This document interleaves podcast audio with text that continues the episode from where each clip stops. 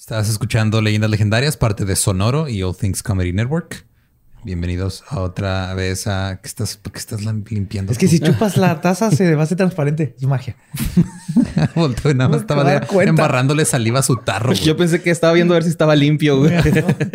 no, güey, COVID. bueno, estamos aquí, ¿no? o sea, ya si, si le da uno, ya valíamos madre todos. De todos modos, güey. Sí, eso- todo por bien. eso estamos en burbujas siempre. Eh, y ya me perdí. Yo estaba diciéndoles bienvenidos al episodio y no sé El qué. episodio 93. Ah, ok, sí. Y, pues, ya, ya, estoy- ya no puedo continuar con esto. güey. Pero descubrimos algo padre. Se hacen transparentes y los chupas y tal. No sé por qué. Eh, yo sí sé por qué, porque se han visto también que en el, en el vidrio, ajá, cuando lo pones tape, como que el, Refracta la luz, ¿no? lo que pasa es de que es cuenta que es como si tuviera, está poroso, güey. Ajá. Entonces, cuando le, le pones líquido o algo más, tapa los poros y eso ya lo hace como que completa Mm. lo que le faltaba de, de vidrio. Así funcionan los tarros, que por cierto pueden conseguir en... No era un pitch para tarros en lo absoluto. No, pero creo que es, es buen momento para recordarles que es diciembre y hay esta mercancía de leyendas legendarias y pueden conseguir mercancía. Está Dricker con tazos y tazas y tarros, están chunchos y recamiseta con camisetas. Está Master Laser con termos, está Gonao que tiene ahí su especial ahorita todavía en diciembre con los lentes y me falta uno. ¿Eran todos? Sí. Ok, Dice no, no me faltó que- ninguno. Dice producción que este, estoy bien con mi conocimiento de cómo funciona Esa es una idea millonaria, güey. Tazos de leyendas legendarias. Uf. Ajá, es que iba a decir tazos y tarras, pero no se dice así, ¿verdad? No, pero- tazos legendarios. Tazos legendarios. Próximamente. Sí, En las Sí. abri- en- ¡Ey, te cambio mi Ted Bundy por tu bueno, un álbum, ajá, un álbum Panini, güey. sí. Un Ted... ¡Uh!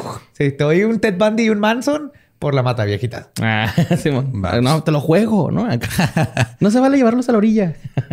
Sabritas, contáctenos. Eh, los dejamos con el episodio 93 de Leyendas Legendarias. We got a bunch of fries, of course, because when you're Mickey D's, you gotta get fries. Delicious. Frank wanted to stay and, and hang out in the McDonald's play place. Um, yeah, it was fun in there. It was, it I was so like, nice. no, that's for kids, Frank. then he what are got you doing? stuck You on the can't- slide, and we were like, Frank, we got to get back to set. We got back in time, guys. We got back in time. Oh yeah. McDonald's. Everyone has an order. Go get yours today. Ooh, ooh.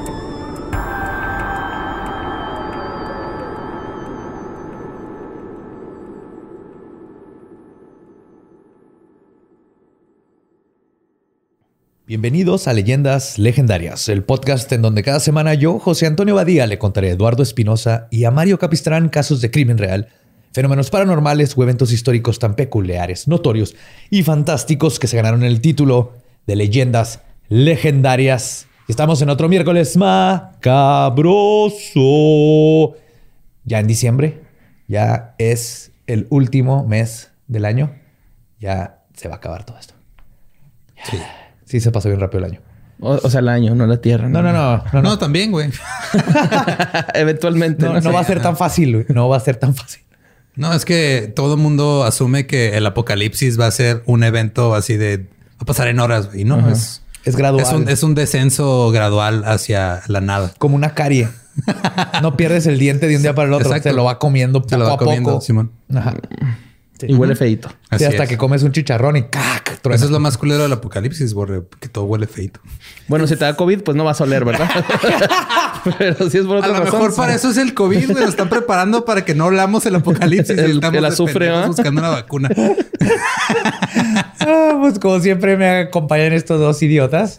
Y mejores amigos, o sea, a mi diestra Eduardo Espinosa y a mi siniestra Mario López Capistrán. Mejor conocido como el Borre. ¿Cómo estás, Borre? Muy bien. Ando bien, hijo de su pinche madre, güey. Andas con todo, Sí, ¿verdad? porque había mucho tráfico, güey. Mucho tráfico. Ok. No debería, ¿verdad? No, me desesperé. Está bien, ya, aquí nos relajamos. Vamos a hablar de algo interesante el día de hoy. Espero les guste. Y se me hace una buena idea para terminar el año. Creo que es algo que muchos me lo han pedido y ahora sí lo voy a atacar. Ahí les va. Numerosas culturas y religiones a través de los tiempos creen algún tipo de ciclo por el cual el alma, la esencia o la conciencia de las personas atraviesa después de la muerte. Hoy voy a exponer varios casos que son difíciles de ignorar sobre este fenómeno y exploraré la idea de que el renacer como otro ser humano quizás sea un proceso natural que las religiones adoptaron a sus creencias como una forma de explicar algo que las nuevas teorías de física nos pueden ayudar a comprender. Hoy les voy a contar sobre la reencarnación. Wow. Para que estés pendiente, toma notas para que cuando salga Bibi Buchingo estés pendiente de si fue una morsa en su vida pasada. Baby buchingo a mi madre si no dijo así. Sí, Baby buchingo. Esa va a ser, esa va a ser su primera frase. y chingo mi madre si no dijo así. Ay. Sí, entonces para que estés pendiente. Pues Güey, le- igual y si sale Tupac, güey. Ah, pueden reencarnar Tupac. Ajá. ¿Se Pero, ay, güey, estaría chido una morsa también, ¿no? Así como... Ajá, que tenga los colmillotes. ¿Qué traes ahí? Pues, la idea de la reencarnación, este, muchos expertos eh, dicen que puede contribuir a una mejor comprensión de temas tan diversos como fobias y filias de la infancia, habilidades no aprendidas en la vida temprana, anomalías de las relaciones entre padres e hijos, vendetas y nacionalismo belicoso, al igual así como confusión sobre la sexualidad y la identidad de género. Ok. Ajá. Este, también dicen que marcan, eh, que son causa de marcas de nacimiento, deformidades congénitas y enfermedades internas. Y lo que dicen es que esto también causa diferencias entre miembros de pares de gemelos monocigóticos, que son los que son de un solo embrión, que son genéticamente idénticos, y apetitos anormales durante el embarazo. Los estudios empíricos del caso del tipo de re- reencarnación no han aportado hasta ahora ninguna evidencia que justifique el uso de la reencarnación como explicación de la ocurrencia de niños prodigios de las, eh, o de las grandes desigualdades en las condiciones socioeconómicas de los seres humanos al nacer. Qué raro, ¿no? Esto es, esto es porque muchas creencias, eh, especialmente orientales, como en el karma, dicen que si naces pobre es porque estás pagando algo que debías, o si naces este, con una enfermedad congénita es porque estás pagando este, algo que debías. Entonces, en la ciencia hasta ahorita dice, porque vamos a ver que hay un chingo de estudios, de hecho es el fenómeno paranormal mejor estudiado, más estudiado y con mejor evidencia de todos los fenómenos paranormales que existen Ok. porque es fácil de comprobar. Y entonces, este, lo que sí, los que lo han estudiado, médicos, doctores, psiquiatras y todo, dicen, ok, si hay conexiones entre este, lunares de nacimiento y cosas así, pero no hay ninguna conexión en que, Sí, pues también puede haber la que genética naciste en sea una la familia que te golpea, no tiene nada que ver con que hayas tenido una vida pasada y estás pagando algo. Eso ya es una creencia religiosa sobre la reencarnación. Wow. Sí. Yo a veces siento que sí, yo fui algo ch- chingón, güey, en vida pasada, ¿no? Así un Hitler, algo así. bien duro, güey, así. O sea, chingón, pero no bueno. No, ajá, sí, no, no, bueno, pero así bien feo, güey. Es una persona con este con prioridades desviadas. Ajá, y luego como que me redimí, güey, o algo así, ¿no? Así como que... Te ah, redimiste y ahora eres. Sí, ah, su familia. Pachamama y la madre, ¿no? Así. Vamos a legalizarla, ya sabes, ¿no? Esas cosas. No sé. Yo en una vida pasada no sé qué hubiera sido, güey. Más pálido. Yo una creo que sábana. Sí, sí, eres una sábana, yo creo. Fui una sábana. Eres una sábana. una paloma blanca. Porque con la personalidad de la sábana me quedé, güey. Así. Sí, sí. Por eso tiene todo el sentido del mundo. Pues voy a- empezar con uno de los casos más impresionantes que encontré durante esta investigación. De hecho, habías platicado uno la vez que hablamos de los testigos de ultratumba, ¿no? Que, Sí, el de- que reencarnó y encontró a su a asesino. su asesino. ajá. Ajá. Que era un chavito de dos años, ¿no? Que cuando se fue caminando así a su, a su aldea y dijo, ese güey me mató. Y no solo dijo eso, güey, me mató, sino dijo, aquí estoy enterrado y ahí estaba enterrado. Sí. Oh, como el de la señora, ¿no? Que dice que una vez le dio a desayunar a su hijo y lo que el niño le dijo, ay mamá, este desayuno sabe lo que Diosito nos preparaba en el cielo. ¿No lo has visto ese güey? Es un meme, güey. ¿Sí sabes cuál, güey? Ay, Ay, no güey. mames. Se me olvidó poner su, esto aquí su en el hijo, guion, güey. su hijo No se llamaba. Ángel, mamón. No mames, qué coincidencia, güey. No puede ser. Wow. Pero bueno, a ver, te, voy a- te voy a contar otro caso, güey. No es tan bueno como ese, pero espero te guste, güey. No te han documentado, ¿no? Bruce y Andrea Leininger vivían en el área de la bahía de San Francisco, donde tuvieron a su hijo James. Cuando a Bruce le ofrecieron un trabajo como director de recursos humanos para una empresa de la industria petrolera, la familia se mudó a Lafayette, en el estado de Luisiana, Un clásico. sí, güey. donde James comenzó a recordar cosas. Después de cumplir dos años, James comenzó a experimentar vívidas pesadillas que lo hacían gritar mientras dormía. El primero de mayo del 2000, su madre Andrea lo escuchó gritar. Asustado de que algo le estuviera pasando, corrió a su recámara donde escuchó a James gritando la frase, y cito, choque de avión. Perdón, es que me lo imaginé gritando. ¡Isito! ¡Isito! ¡Es un amarre! ¡Es un amarre! ¡Me lo voy a llevar a mi casa! Perdón, ¿Qué dijo? ¿Choqué el avión? ¿Qué? ¡Choque de avión! ¡Avión en llamas! ¡El hombrecito no puede salir! El little man, no el hombrecito, pero. El hombre, ajá. Little man can't get out! Little man can't get out! Pero gritaba así muy intenso. güey. Escogiste ese tema nada más con la intención de asustar a Borre porque va a ser papá, ¿verdad? O sea, nada más para eso. Es que él tenía este. iba a ser el tema mil y una formas de que un embarazo puede salir mal. Pero dije, tal vez el. al- Eso ya lo hablamos en el no, no. dolo. La Dani ya lo iba a ver y le dije, no, güey, no. Ya lo vio, güey. ¿Ya lo vio? Sí, ya lo vio. Dile que, este, que si ya se aventó el de la mujer que paría conejos. Sí, si sale un conejo, nos habla, nosotros sabemos qué hacer. Sí. Sí, sí, sí, perfectamente. güey. Y entonces este, estaba gritando estas cosas y Andrea vio a su hijo James luchando mientras decía, este, mientras gritaba. Y dice Andrea, y cito, estaba acostado de espaldas, pateando y arañando las mantas como si estuviera tratando de salir de un ataúd a patadas. Esa misma pesadilla y el mismo comportamiento se repetían de cuatro o cinco veces por semana. Después de varios días de no poder ayudar a su hijo, Andrea decidió seguirle la corriente y le preguntó que quién era el hombrecito en el avión, the little man. Y su hijo le respondió, soy yo. Andrea le contó lo sucedido a su esposo, quien también decidió indagar más sobre lo que estaba diciendo su hijo, pues nada más para seguir la corriente. La neta, Bruce era muy este, escéptico. Pero Pero es cuando- un niño de dos años, ¿verdad? De dos años. Ahorita vamos a ver, Fuck, a esa edad empieza más o menos. Cuando Bruce le preguntó a James quién había derribado su avión, James le respondió, y cito, los japoneses. O sea, que andaba en Vietnam o algo así. No, Segunda Guerra Segunda. Guerra Mundial. Ah, segundo. Ah, no, Vietnam, pues es en Sí, Vietnam. no, o sea, tiene los ojos rasgados, Sí. pero nada que ver. Pinche racista, ¿va? Es que yo los, todos- a todos los humanos los veo como por igual, güey. To- todos tienen ojos rasgados. Sí, no, no, pues también aquí hay, ¿no? Que el chino, que... Fíjate, tu niño de dos años le dices, ¿quién te derribó? Los japoneses. Pero luego le preguntó que cómo sabía que fueron los japoneses quienes derribaron su avión. Y James le respondió, y cito, el gran sol rojo. Oh, shit. Nice.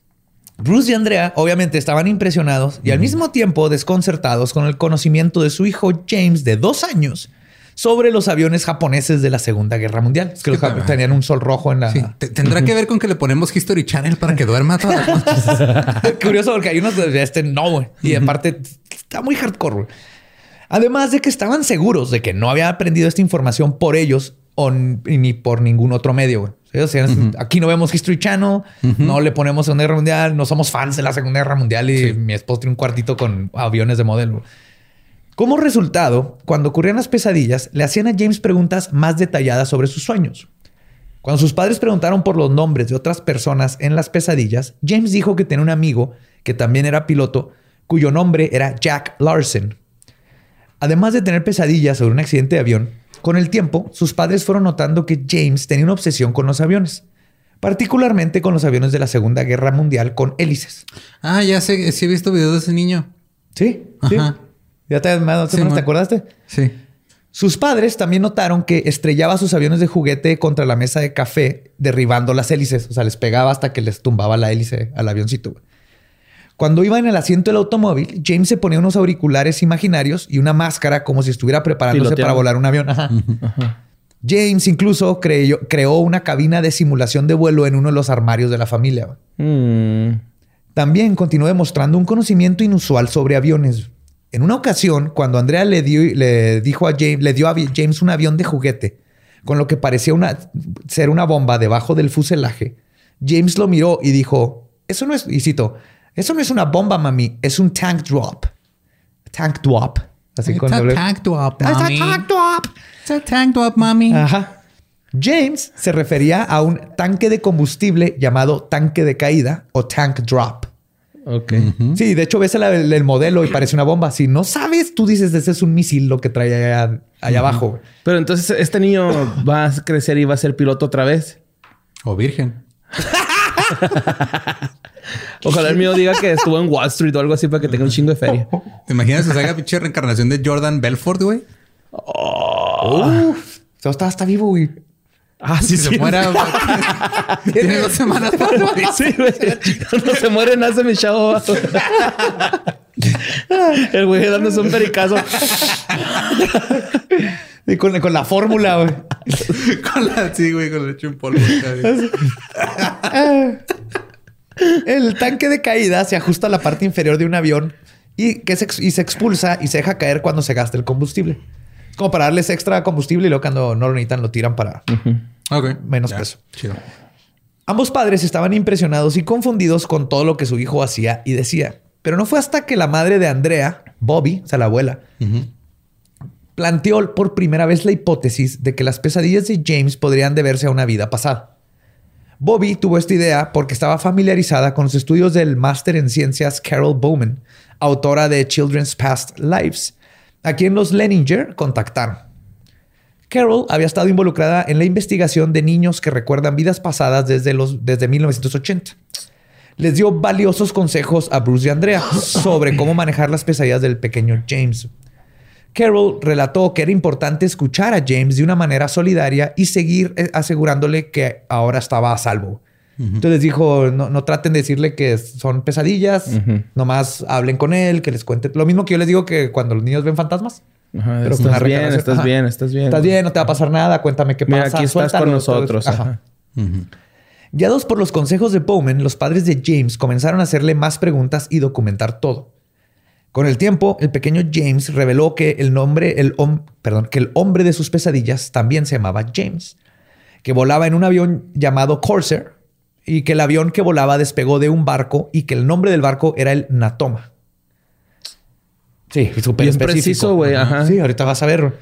Además, dio los detalles de que el Corsair tenía un problema en que se viraba hacia la izquierda al despegar y tenía la tendencia a que se le reventaran lo- los neumáticos al aterrizar.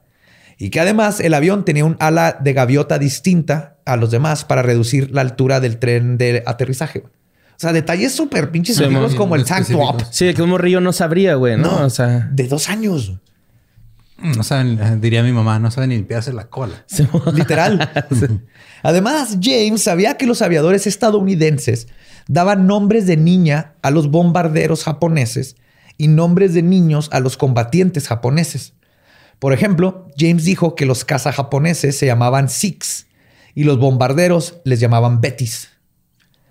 Al investigar estas declaraciones, su padre Bruce se sorprendió al descubrir que James había acertado en absolutamente todo. sí, pues. En una ocasión, la familia estaba viendo un programa del History Channel sobre la Segunda Guerra Mundial. Poco a poco, pues, por eso le empezaron a comprar avioncitos y le, lo Sí, ponen a ver. para ir sacando la Y le información. encantaba. Ahí estoy yo. Ay, güey. Ah, ahorita va a ser un caso parecido. No mames.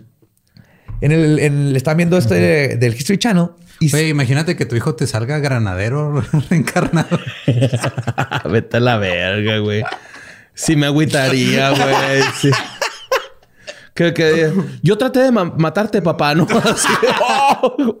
Y otra esta vez sí, sí lo lograré. Ay, acá, güey, no. Lentamente desde adentro. No. Ay, güey. Pues están viendo el documental y dijeron ahí que los Corsairs derribaban aviones japoneses. El narrador dijo que los aviones japoneses derribados eran Zeros, o les, de- les llamaban Zeros. El pequeño James corrigió a ese narrador diciendo que los aviones japoneses no eran Zeros, sino Tonys. Este de dos años así, no Zeros, they're Tonys. Stupid motherfucker. Bruce y Andrea no sabían lo que era un Tony. James explicó que Tony era un luchador más pequeño que un Zero. Una vez más, con la investigación, sus padres encontraron que esa declaración hecha por su hijo pequeño era precisa. Oye, nada, que la cabina que tenía el niño en realidad era un cuarto para escribir documentales de History Channel, güey. y el güey se emputaba porque ponían mal. sí.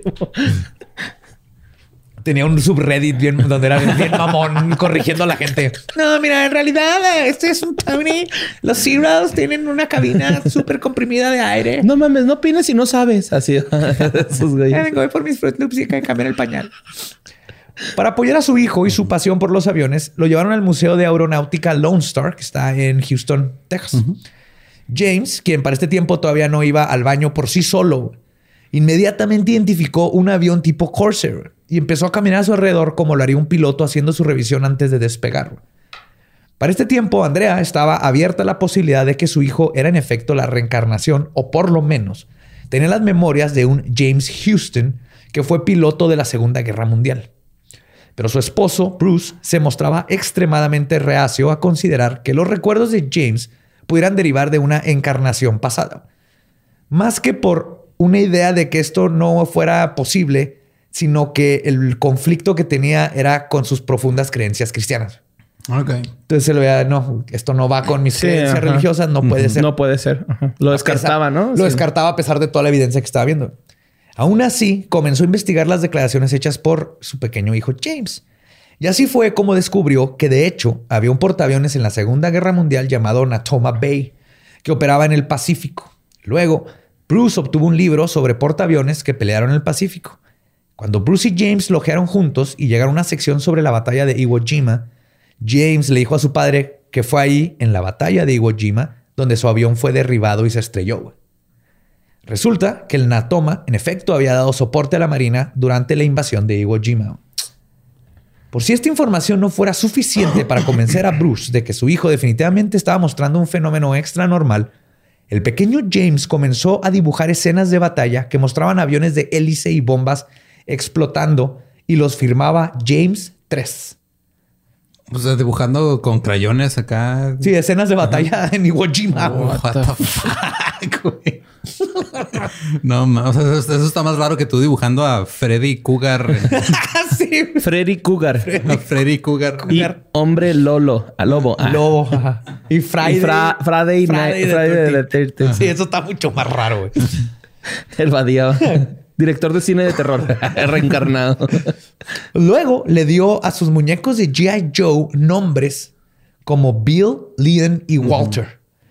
Nombres que sus padres nunca mencionaron, nombres que ninguno de sus amigos tenían. O sea, no saben de dónde sacó Bill, Sí, todos, llamaban, y Walter. todos sus amigos se llamaban este Iker, Santiago, Brian. Tupac. Ey. Aún, Amaru. aún renuente, pero curioso, Bruce decidió indagar sobre toda esta nueva información que su hijo le había dado, intentando descifrar si era solo el producto de una gran imaginación. Así que se dedicó a buscar en archivos y registros militares, donde encontró que la tripulación del Natoma Bay se juntaban paulatinamente y decidió asistir a una de estas reuniones. Viajó a la reunión de Natoma Bay que tuvo lugar en la ciudad de San Diego, en California, el 11 de septiembre del 2002. Ah, Justo un, año, después, del- de, lo de las torres. Un año después de qué pasó? Sobrevivimos el Y2K. Eso es lo que.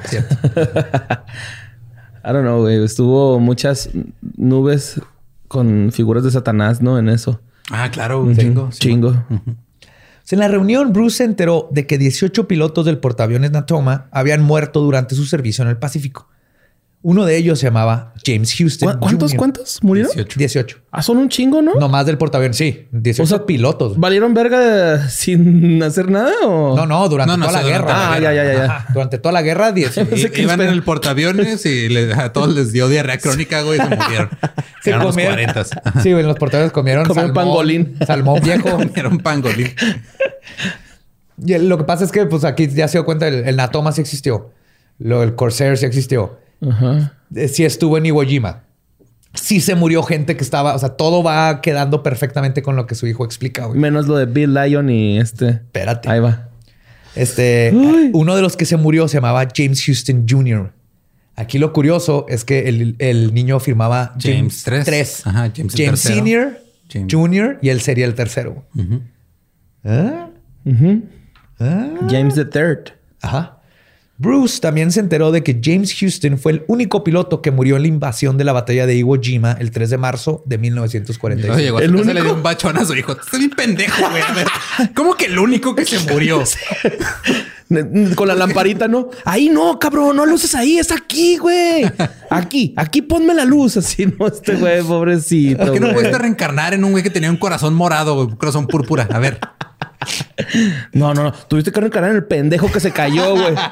que le dio diarrea crónica por el pangolín, güey, ¿no? Está la verga, güey. Pues también aprendió que Billy, Leon y Walter nacido y había fracasado en la vida. güey. Llegó como fracasado. Seguro nació por cesárea. Soy un perdedor. Sí, es como remover un tumor, ¿no? La cesárea, güey. Es lo mismo, el mismo procedimiento. parásito. Eres un para, un para, un parásito. También aprendió que Billy, Leon y Walter eran los nombres de tres aviadores de la Marina de Natoma Bay que habían muerto antes que James Houston Jr. Oh, shit. Sus nombres completos eran Billy Peeler, Leon Connor y Walter Devlin. Además de este dato, resulta que el color del cabello de cada muñeco coincidía con el color de cabello del aviador fallecido. güey. No mames. Billy Peeler tenía cabello oscuro, igual que su muñeco. Este, Leon Connor era rubio y Walter Devlin era pelirrojo. Y, y les puso los nombres del color. Además de ellos, Bruce también descubrió que Jack Larson, el amigo de James Houston, ¿se acuerdan el que mencionó? También había existido y había sido piloto en el Natoma Bay. Todos los involucrados comenzaron a ayudar a Bruce a recopilar más información. O sea, todos los de la Marina dijeron, ¿What the fuck? Sí, pues sí. Y fue así como dio con Jack Durham, John Provost y Bob Skelton, otros pilotos del Natoma, que fueron testigos del momento en que el, av- el avión de James fue derribado. Y mencionaron el detalle curioso de que una bomba antiaérea le tumbó la hélice al avión. Y eso fue lo que lo tiró. Por eso el Little Man no podía salir al momento. Y por eso le quitaba las hélices Le a quitaba todo. las hélices. Y estaba atrapado tratando de quitar el vidrio de su avión mientras no se murió al caer. Se da de haber ahogado cuando Ajá. el avión se hundió. güey. También aclararon que cuando James murió iba volando un avión F- FM-2 Wildcat. O sea, no era un Corsair. Pero James había participado en el programa de prueba de los Corsairs, donde ayudó a que se descubriera que viraban a la izquierda y que eran notorios porque explotaban los neumáticos. O sea, está todavía más cabrón ese detalle porque no todos los pilotos les tocó cuando todavía fallaban los Corsairs. Sí, es algo hasta como de top secret, ¿no? Sí. Que nada más Sí, los eran los, esa de- pilotos de prueba. Todos estos datos hicieron que Bruce no solo cambiara de parecer en cuestión de lo que su hijo le contaba, sino que decidió crear un monumento para conmemorar. Sí, nos decidió darle una adopción. Sabes que ya estoy seguro que estás. No quiero nada que ver contigo. No, no. Sí, este ¡Esto es del diablo! Es del diablo. esto. ¿Sabes qué? La próxima semana vamos a ir de viaje. No pensamos llevarte, güey. No va a ser que también se caiga este pinche avión. Te vamos a mandar en adopción. No, Lo que hizo es que este, creó un monumento para conmemorar a los que pelearon en el Natoma Bay Mm. y que habían muerto en acción. Este monumento fue inaugurado en el Museo Ni- Nimitz en Fredericksburg, Texas. Ah, mira, hemos pasado Hemos por ahí. pasado por Fredericksburg. Está chido ese... ¿Está bonito? Estás en Alemania. Ajá, es un pueblito Órale. alemán. Puro Texas, inmigrante antes de llegar alemán. a Austin. Está muy bonito. Pasamos de noche, pero se ve muy Casas bonito. así con. Simón de. Teja. Y todos los nombres eh, de las Pórtico, calles eh. y todo. Estás en Alemania. Ajá. Simón. Muchos veteranos del Natoma Bay asistieron a esta inauguración, incluyendo a Bob Greenwald, a quien el pequeño James le dijo por su nombre en el primer momento que lo conoció. güey. No mames. Sea, lo Bob. vio y le dijo, hey Bob. Ajá. Cuando Bob le preguntó que cómo se veía su nombre, James le dijo que lo había reconocido por su voz. Ah, acá- ¿No te acuerdas del table, güey? Cuando fuimos acá jóvenes. Así, ya están todos viejitos. es lo que te iba a decir, que es que si los habían presentado, entonces sí se conocieron, o sea, tuvieron contacto. O sea, Greenwald conoció al James Jr., el que se murió. En la Ajá. Segunda Guerra Mundial y luego... pero lo conoció a James Bebé. Al bebé y el bebé lo reconoció por su voz porque dijo, no, ya estás bien jodido. Pero nada no más estás él de los drogado". otros tres que dijeron que eran sus compas. Los otros tres se murieron. Los otros tres habían muerto antes que James. Ajá.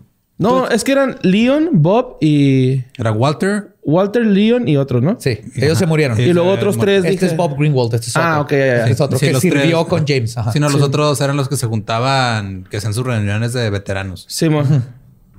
Y lo reconoció Lo por la reconoció voz. por la voz. Y de hecho dijo, en una parte el James dijo que, se- que por qué se vean tan viejitos todos. Oh. Él se acordaba de, como niño, ¿no? Él se acordaba de sus amigos, pues de su edad joven, Ajá. cuando él murió. Por su parte, Andrea Leninger investigó sobre la familia de James Houston Jr. y encontró que tenía una hermana que aún vivía.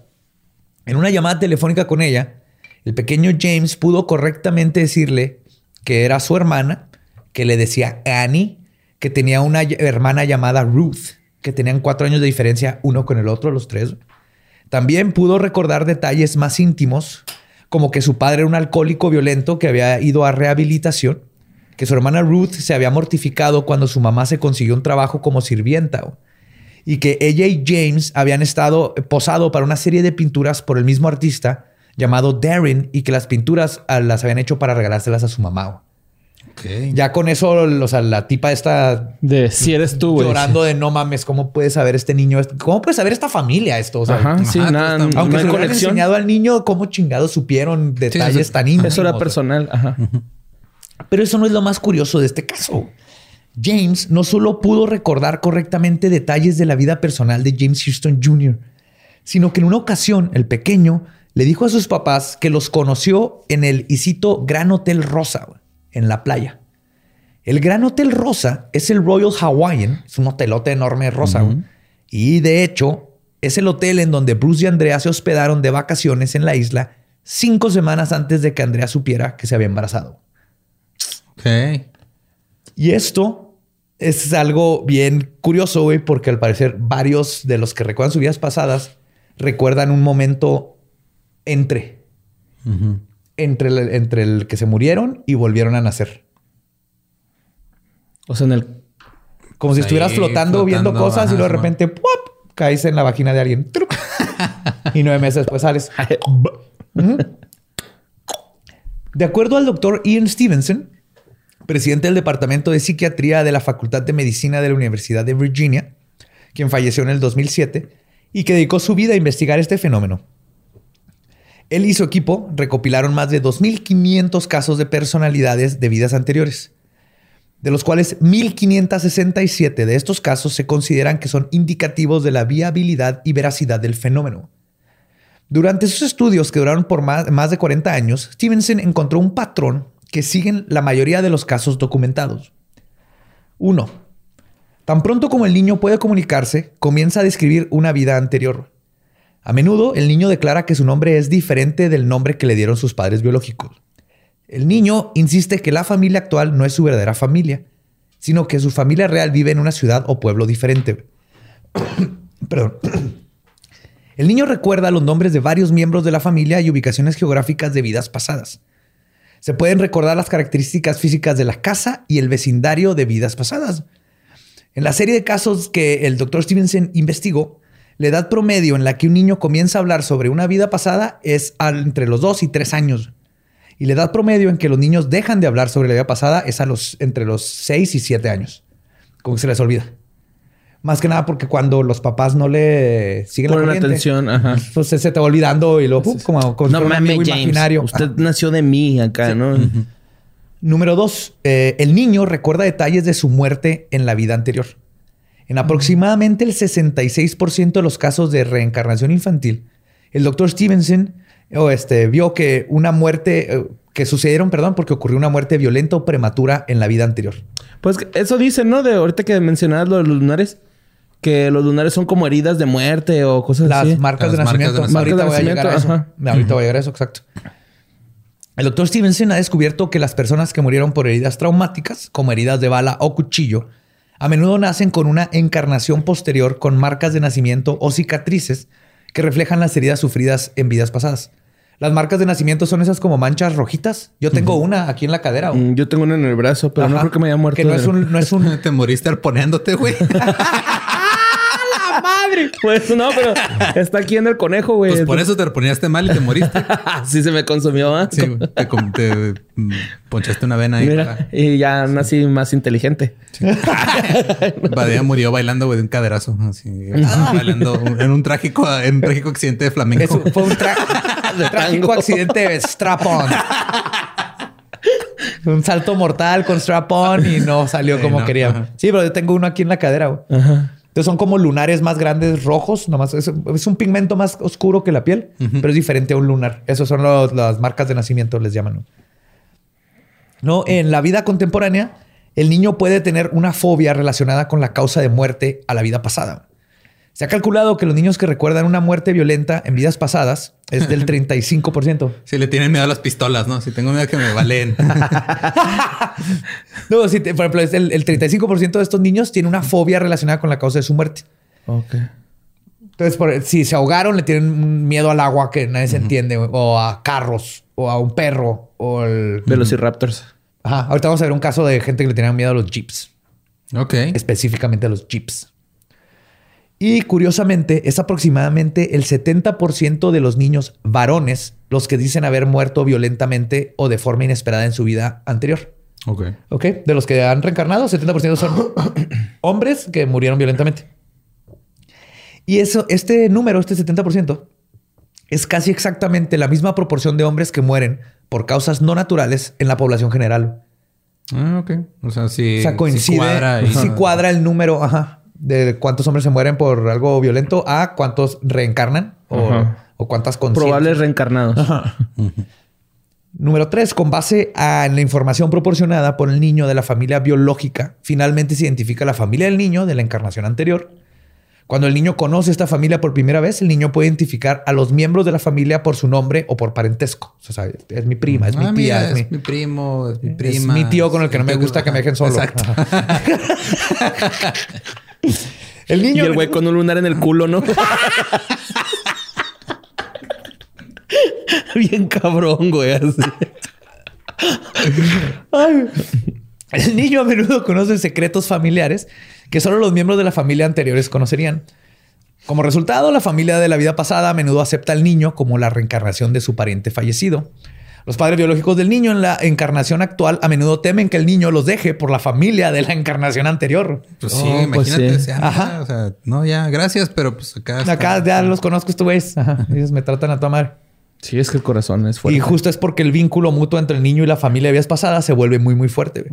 Este miedo resulta injustificado, ya que perdura el vínculo entre el niño y los padres contemporáneos. O sea, a final de cuentas, siempre, digo, como a los siete años de- empiezan a olvidar y se regresa a la vida normal. Pero eh, por lo que dices tú, ¿no? Porque no les estimulan así como que síguenos contando Ajá, algo. Pero ya como a los siete, aunque les Aunque les sigan estimulando, poco a poco van olvidándose. Si te fijas, ya a los siete empiezas este, otra, otra, otra, otra parte de tu vida. El cerebro empieza ya a conectar otro tipo de mecanismos sociales y todo, y empieza como que a dejar atrás las memorias. Lo supera. Ajá, lo supera. Supera tu muerte, güey. Así no lo Supera- Es que es mam- James, no supera tu mames, ex vida, tienes ¿no? 60 años que te moriste. Sigues mamando con eso, neta, güey. No ¿Qué onda, mames. qué onda con tu ex vida tóxica? Eras el Ya, peor piloto de la Segunda Guerra Mundial, güey. Por favor, güey, ya. Si no viste el botón que tenía ahí de abre esta madre para que no te mueras ahogado.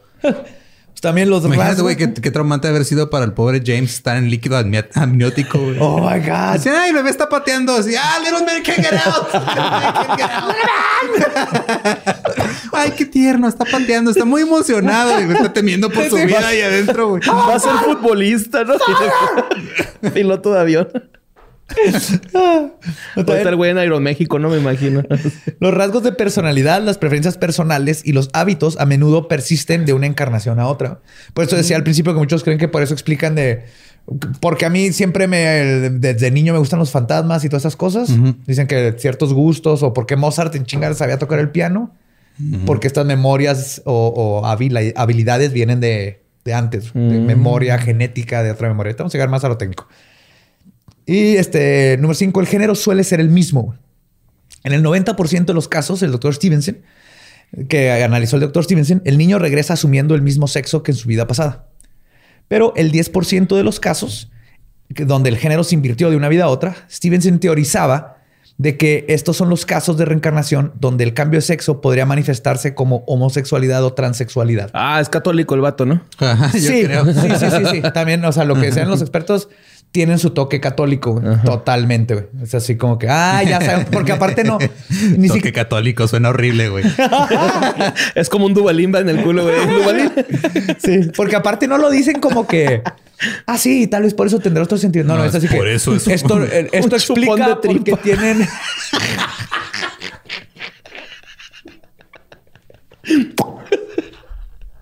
A la verga, a ver si no nos tumban, güey. Este. Ay, no es cierto. Ay, Bueno, pero sí, estos doctores tienen su. Pues es que son de este continente.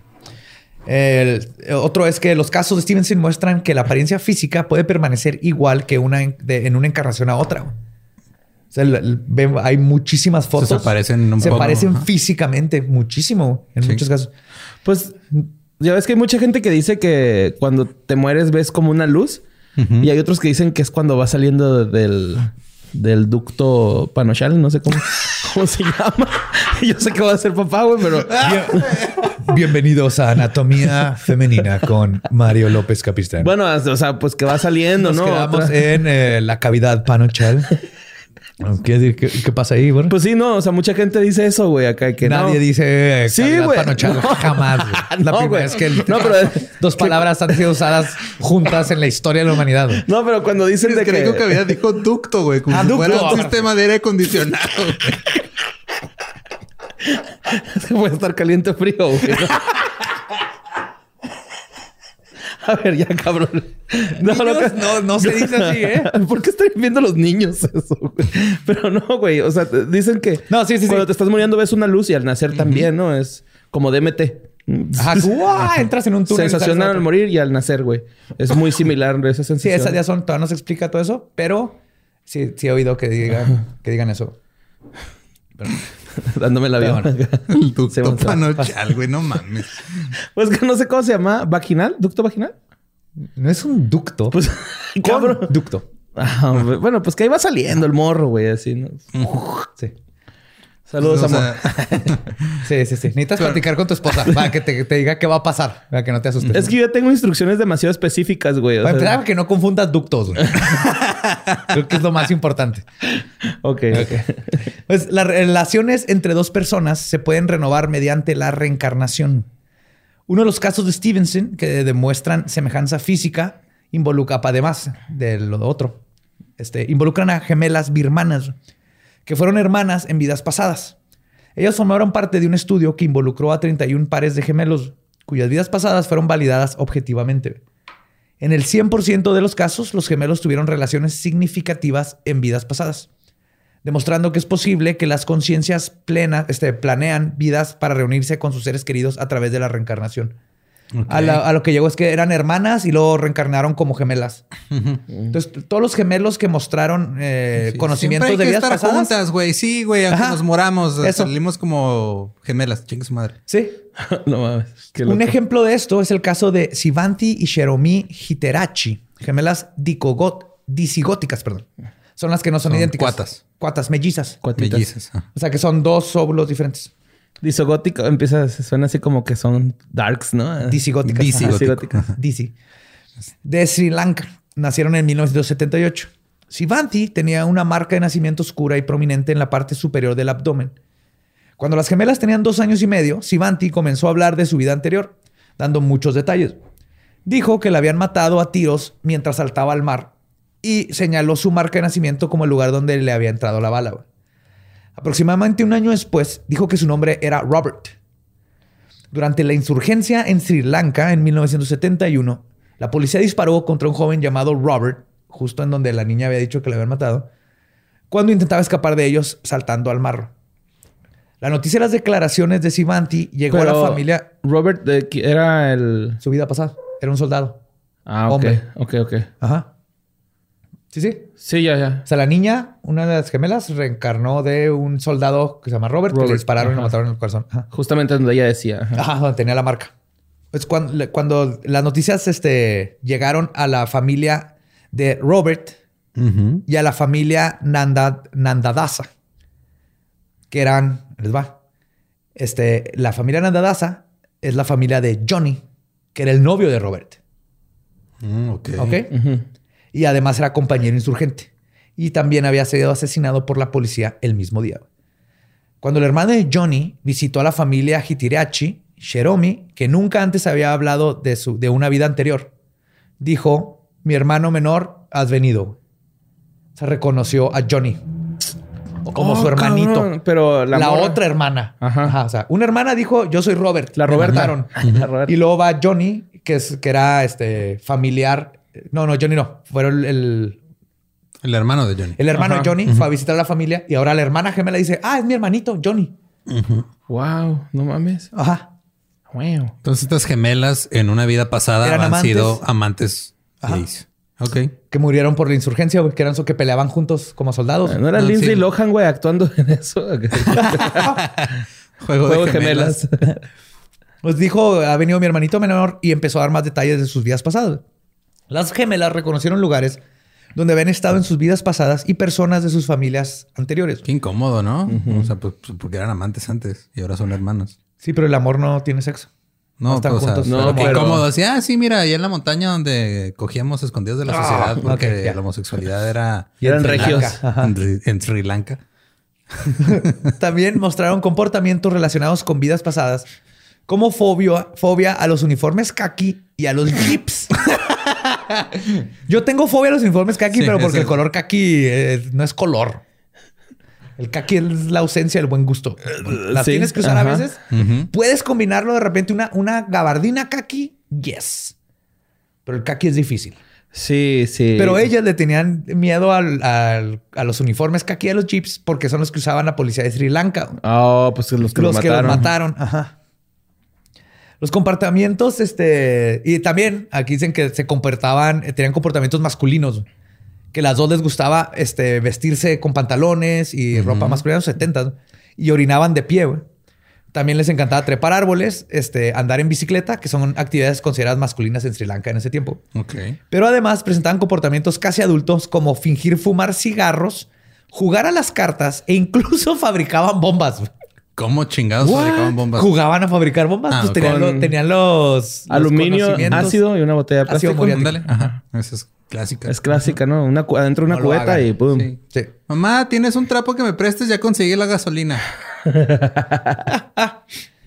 Con un biberón molotov, güey.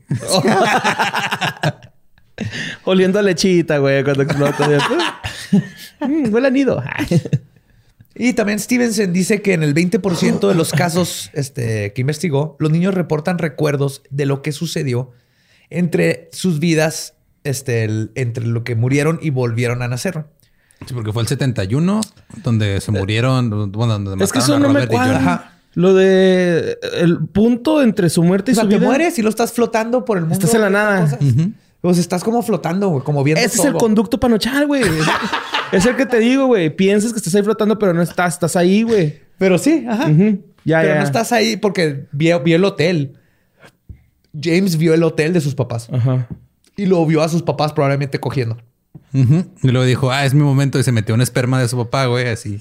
Quítate, güey. Yo soy piloto. Como Chucky iba así, haciendo un conjuro tocando la espermilla. Haz de cuenta. güey.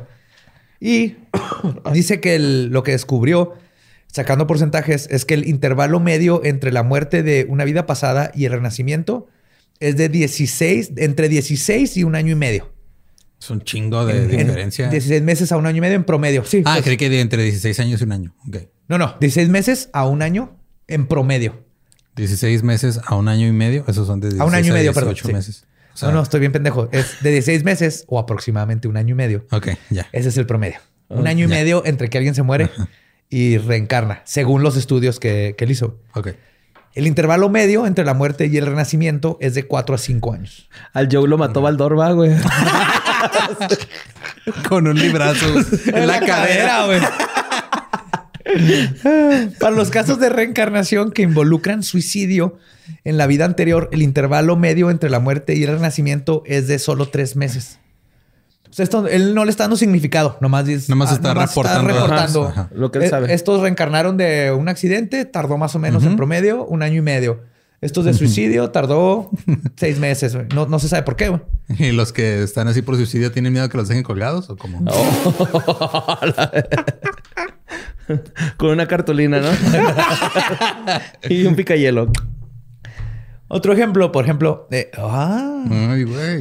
Otro ejemplo es de Kum Kum Verma, una niña de la India, que cuando tenía tres años de edad empezó a decir que había vivido en Darbhanga, una ciudad de 200 mil habitantes que está a 25 millas de distancia de, la, de su ciudad de nacimiento. Oye, es muy poquita gente, ¿no? ¿200 mil personas? Sí, O pues sea, para una ciudad.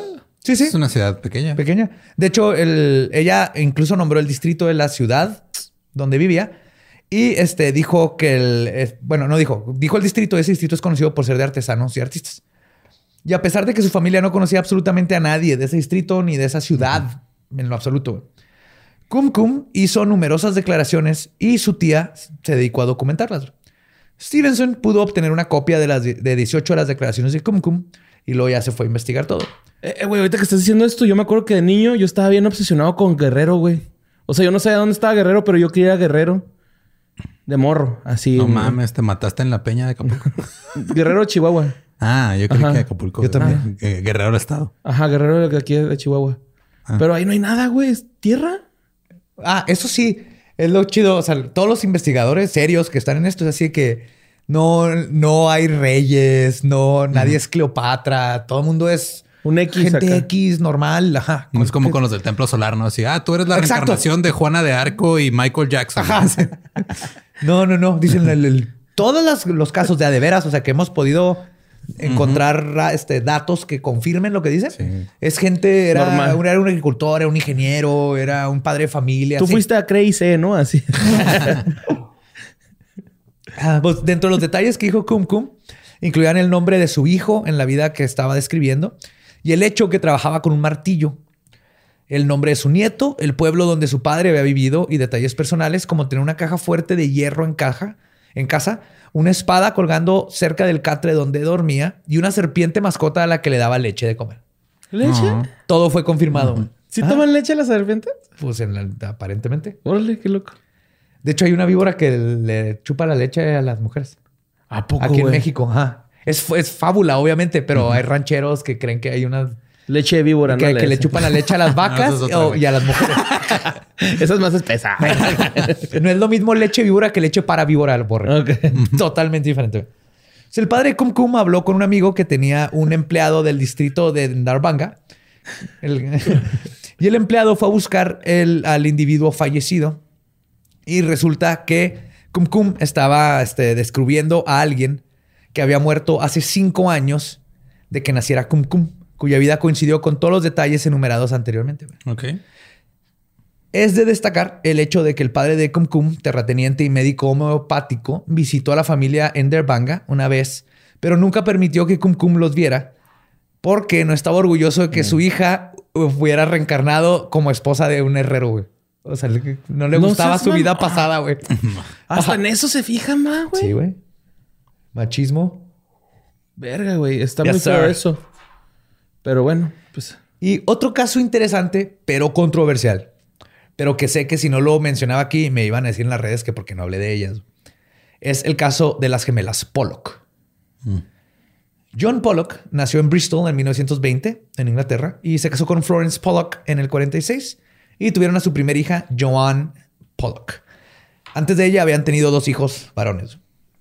En 1951, tras un traslado familiar a Hexham en Northumberland, nació su segunda hija, Jacqueline. Ambos padres trabajaban constantemente en su negocio de entrega de alimentos y leche, eh, más que nada leche. Así que las niñas fueron criadas principalmente por la abuela materna. Cuando Jacqueline tenía tres años, tuvo un accidente donde se cayó dentro de un balde y la caída provocó un pequeño corte en la frente sobre el ojo derecho, cerca de la nariz. Perdón, lo cual formó una cicatriz permanente. Jacqueline tenía una este, marca de nacimiento oscura, redonda, en el lado izquierdo de la cintura. En la mañana del 7 de mayo, cuando Joana tenía 11 años y Jacqueline 6, las dos fueron atropelladas por un automóvil mientras caminaban hacia la iglesia con un amigo. No manches. Por Sí, eso no hay que ir a la iglesia. No hay que ir a la iglesia. Con los amigos, güey. Te ¿no? atropellan, güey. Parte. ¿Por qué vas con los O amigos? sea, güey? si no te toca atropello por vehículos, te toca el toque católico y ambas están de la Chinga, chingada. Conozco Di amigos, no vas- al toque católico. Así suena el toque católico. ¿eh? Y lo más culero es que la conductora era una mujer que desesperada porque iba a ser separada de sus propios hijos, güey, decidió suicidarse conduciendo después de tomarse vastas cantidades de alcohol y lo que ella pensó que eran cantidades letales de aspirina y fenobarbitona. Los testigos la vieron conducir erráticamente y abalanzarse sobre las niñas que no pudieron evitar el impacto porque tenían una pared detrás de ellas. El impacto las arrojó al aire y citó como pelotas de cricket. Está bien británica. Súper no- británico, nunca- Por eso lo dejé ahí, güey. Nunca he sabido O cómo votan también, las porque también pelotas. juegan un chingo de cricket ahí. Sí. Pero Joanna y Jacqueline murieron instantáneamente. güey. Y sobrevivió la, la estúpida, güey. La que se iba a suicidar sobrevivió. güey. Entonces, Florence pron- pronto volvió a quedar embarazada y dio a luz a dos gemelas. Bueno, dos o sea, gemelas, güey. O sea, ¿está ruca la que chocó? No, No, no, no, no, La la mamá. mamá de La las... Imagínate. no, la que chocó terminó en la cárcel y todo. Pinche castigo, dos hijos de putazo, ¿no? Así de atropellaste a dos, te vamos a mandar dos. Y van a ser las... Abonar. y van a ser las que atropellaste, Sí. reencarnadas. No, no, fue la mamá que perdió a sus hijas. El 4 de octubre del 58 se volvió a embarazar y tuvo gemelas. All right. Las niñas les pusieron Gi- Gillian y Jennifer.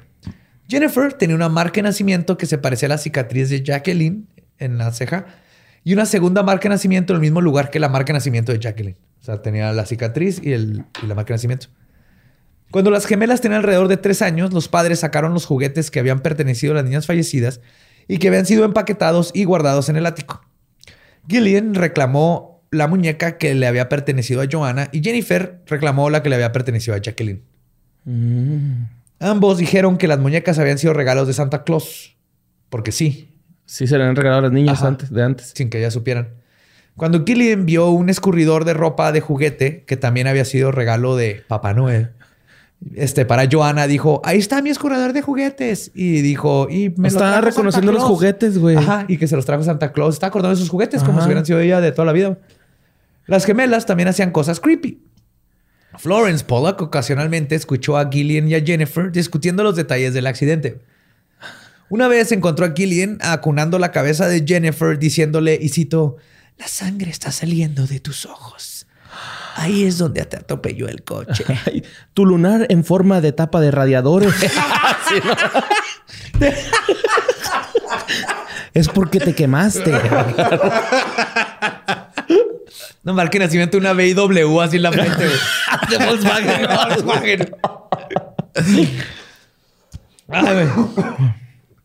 Este, Pollock recordó que cuando identificó los cuerpos, la cabeza de Jacqueline estaba vendada por encima de los ojos. Una vez Killian señaló la marca de nacimiento de Jennifer en la frente y dijo, y citó, esa es la marca que obtuvo Jennifer cuando se cayó sobre un balde. Florence tenía un delantal que usaba mientras ayudaba a John con el negocio de la entrega de leche, pero que había guardado cuando dejó de trabajar poco tiempo después de la muerte de sus hijas. Cuando las gemelas tenían alrededor de cuatro años y medio, John se puso la bata para pintar. Y su hija Jennifer le preguntó, y cito, ¿por qué llevas el abrigo de mamá? Cuando John le preguntó a Jennifer cómo sabía que la bata era de Florence, Jennifer dijo que su madre se la había puesto mientras repartía leche. En, ajá. En el momento de su muerte, Jacqueline todavía estaba aprendiendo a escribir.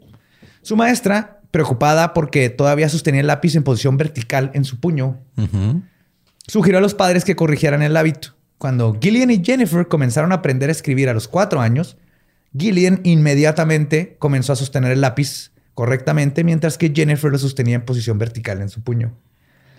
Solo comenzó a sostenerlo correctamente a los siete años. E incluso cuando era una adulta, de repente Batallaba. batallaba y se le, daba.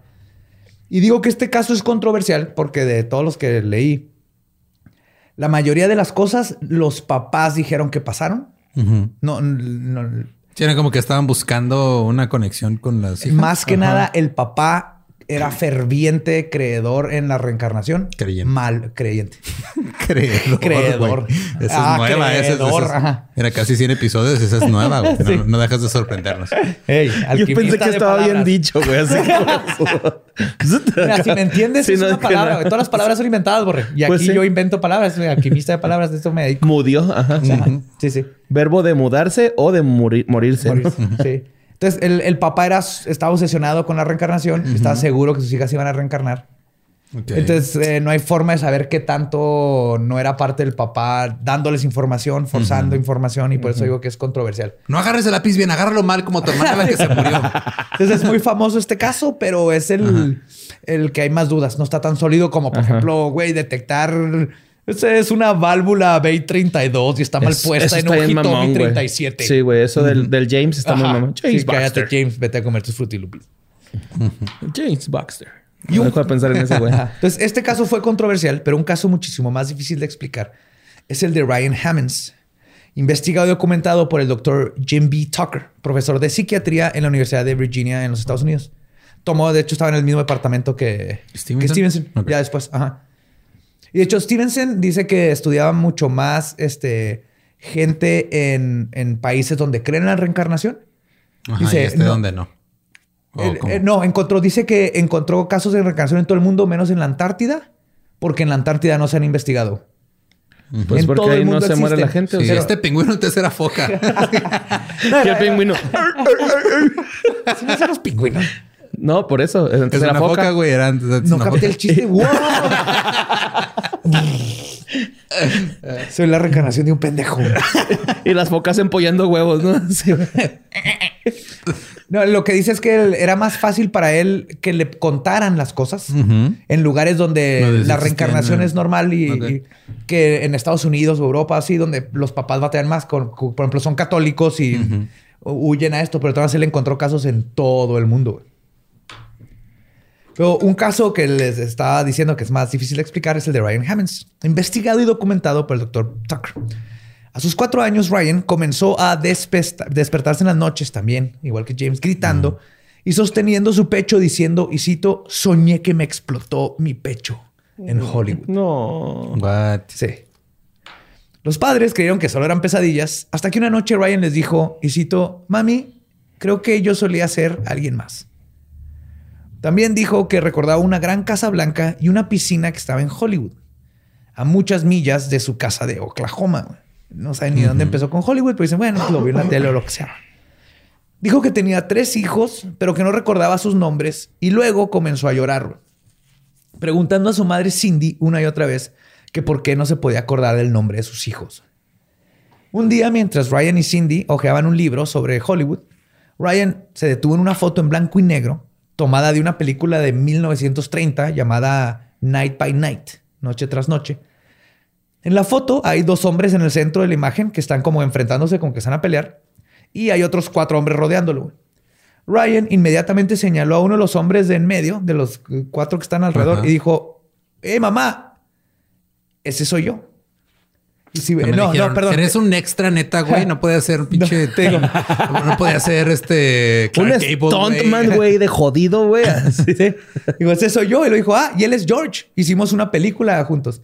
Pero no dijo película, dijo, we did a, a picture. We did a picture. A picture. Porque entonces decían, moving pictures. The moving pictures. Sí, pues eran pictures en secuencias rápidas. Sí, exacto. Mira, aquí hay un cineasta. no Cineasta. Victorio Camacho. Y dijo, sí, ahí ese soy yo. Me encontré, me encontré. Le decía a su mamá. Entonces Cindy, la mamá, comenzó a investigar y aprendió que el hombre de la foto era Martin Martin. Qué feo nombre. El, otro Martin era con Y, güey. Martin Martin. Martín Martín, la segunda con Y, sí. De hecho, es nombre falso. Ahorita vamos a ver. Es, Ah, es nombre de Chubis. Imagínate que te llamaras doble. José José serías. Antonio Antonio. O Antonio. Tony Antonio. Tony.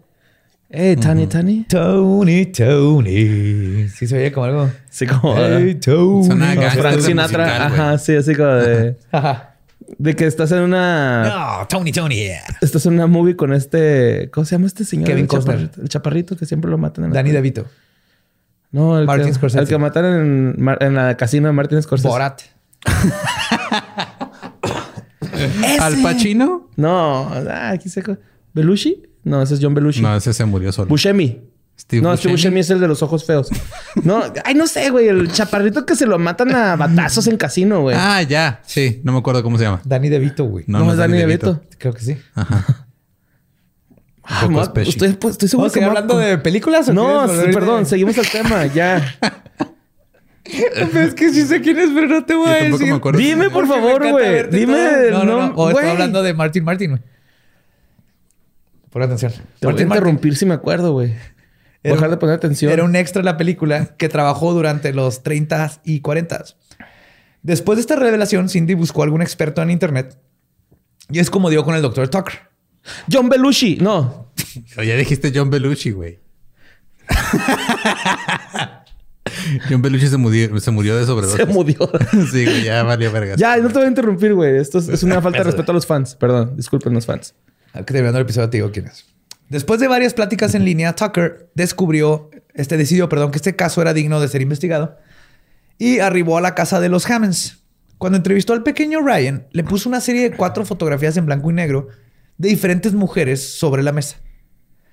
Luego le preguntó a Ryan si alguna de ellas significaba algo para él. Sin titubear, el niño apuntó inmediatamente una de las fotos y dijo, ella se me hace conocida, ella la conozco. Era justamente una foto de la esposa de Martin Martin. Entonces el doctor hizo el, toda la investigación y ya llegó preparado para ver, a, a ver, si este niño sabe, va a tener que saber estas cosas. Además de identificar a la esposa de Martin, Ryan dijo que bailó en Nueva York. Ok. Martin era bailarín de Broadway. Ah, cool. Ah, no mames. Ryan loco. dijo que también era un agente, un agent, y que las personas donde trabajaban se cambiaban de nombre constantemente, también él. Ah, ok. Y pues Actores. era Martin Ma- eran puros actores y les daban nombres de ho- hollywoodenses y, de- y el de él también era así. Sí, puede ser Belushi, ¿no? Ajá, y Martin trabajó durante varios años en una conocida agencia de talentos en Hollywood, donde a menudo creaban nombres artísticos. Y después, este, esto fue después de que terminó su carrera de bailarín. También dijo que su antigua dirección tenía la palabra rock, rockex, como rocks. Ok. Ajá. Y resulta que Martin vivía en el 825 North Roxbury Drive. Roxbury. Roxbury. Ajá. Acuérdense que este es un niño de dos años. Suena que huele rico esa calle. Sí. También les contó que conocía a un hombre llamado Senator Five. Senador 5. Ajá. Eso no es un nombre. No. Eso es una pinche villano de Umbrella Academy, güey. Acuérdate Ah, que es un niño de dos años, güey. Cuando conocieron, ya encontraron a la hija de Martin, les dijo que ella tenía una foto de su padre con el senador Ives. Ah, No era. Five, era Senator Ives. Ives. Ives, Senator Five. yo- Pues él es el hombre ajá, bebé. Yo, yo, sabes, Ajá. creí, creí que ibas a irte a un, a un pedo donde estuvo en una película de extra como senador así en el fondo. Y él era Senator 4 y el otro era Senator 5. No, este fue un senador de Estados Unidos que sirvió del 47 al 59. Y además, la hija de Martin les confirmó que su padre había tenido tres hijos. O sea, ella era una de tres hermanos. Y ahora bien, es difícil negar que cuantiosos casos sobre el fenómeno de la reencarnación no pueden ser ignorados y clasificados como farsas o coincidencias. Y aunque es muy fácil explicar estos casos de una desde, perdón, es muy difícil explicar estos casos desde una comprensión materialista de la realidad. Sí, Pues, pues, si esto es todo lo que existe y lo que existe es lo material, es imposible que hayan reencarnaciones.